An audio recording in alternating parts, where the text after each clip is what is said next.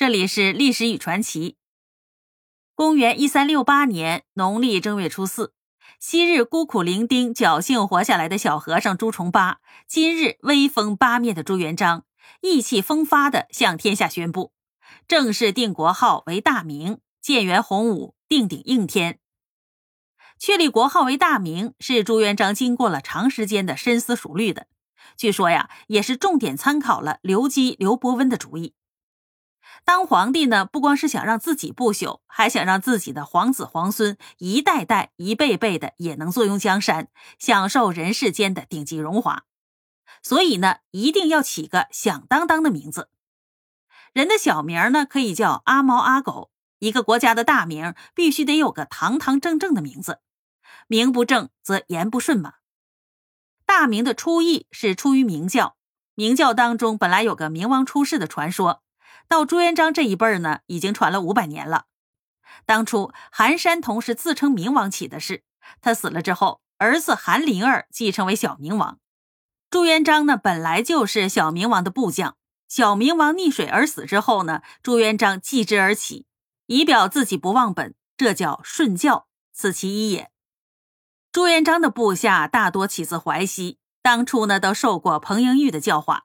其他的不是郭子兴的手下，就是小明王的故将，或者是徐寿辉和陈友谅的降将。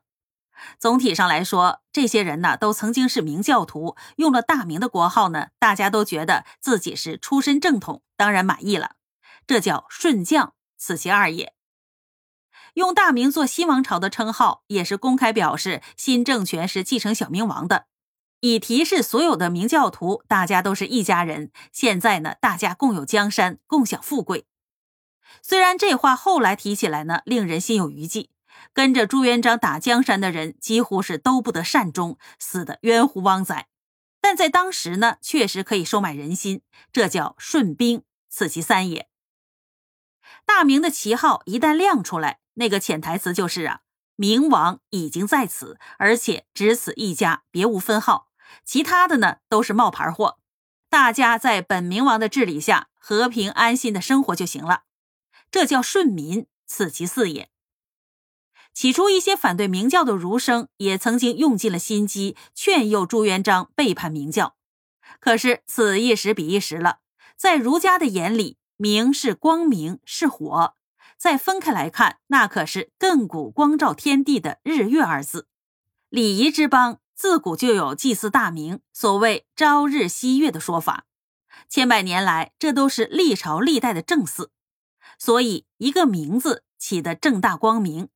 何况历史上就有宫殿的名字为大明宫、大明殿，这是儒生们乐观其成的，这叫顺儒，此其无也。大明朝照发于南方，以阴阳五行之论来推演的话，南方为火为阳。神是祝融，颜色为赤，而这崭新的大明朝定鼎之金陵，正是祝融的故墟。夫祝融大明，荣光必照，所以我太祖以大明建国，亦以大明光天，终天下而立，定四海之民。知此道者，岂可疑于我太祖取号大明之密意乎？这虽然是一个臣子大吹法罗的话，但是也说中了朱元璋的小心思。这叫顺天。此其六也。北方是水，属阴，神是玄冥，颜色为黑。元朝建都大都起自蒙古大漠，那么现在我大明以祝融之天火治水，以明克暗，不是恰好制胜吗？这叫顺帝，此其七也。顺便说一句啊，朱元璋定国号的时候，跟元朝的仗啊还没有打完呢，一直打到差不多洪武二十年，才基本上完成了他大一统的事业。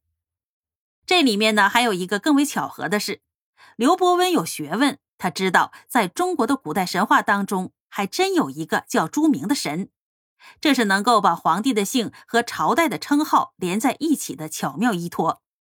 朱元璋听了以后，眼睛当时就亮了，马上让他说详细点于是呢，刘伯温首先引用了《淮南子·天文训》里的话：“南方火也，其地炎明，其所朱明。”然后就说了。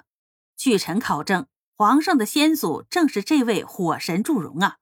咱们现在呀，掌握着话语权，再让舆论渲染一下，那您当皇帝还不就是上古的时候就注定了吗？朱元璋连连的点头，不断的窃喜，暗想自己果然是受命于天呐，这叫顺趁，此其八也。刘伯温看见朱元璋喜不自禁，于是就更加卖弄自己的学问，说《楚辞招魂》有这样的句子：“朱明成夜兮，时不可以焉。”朱元璋连忙问他这是什么意思啊？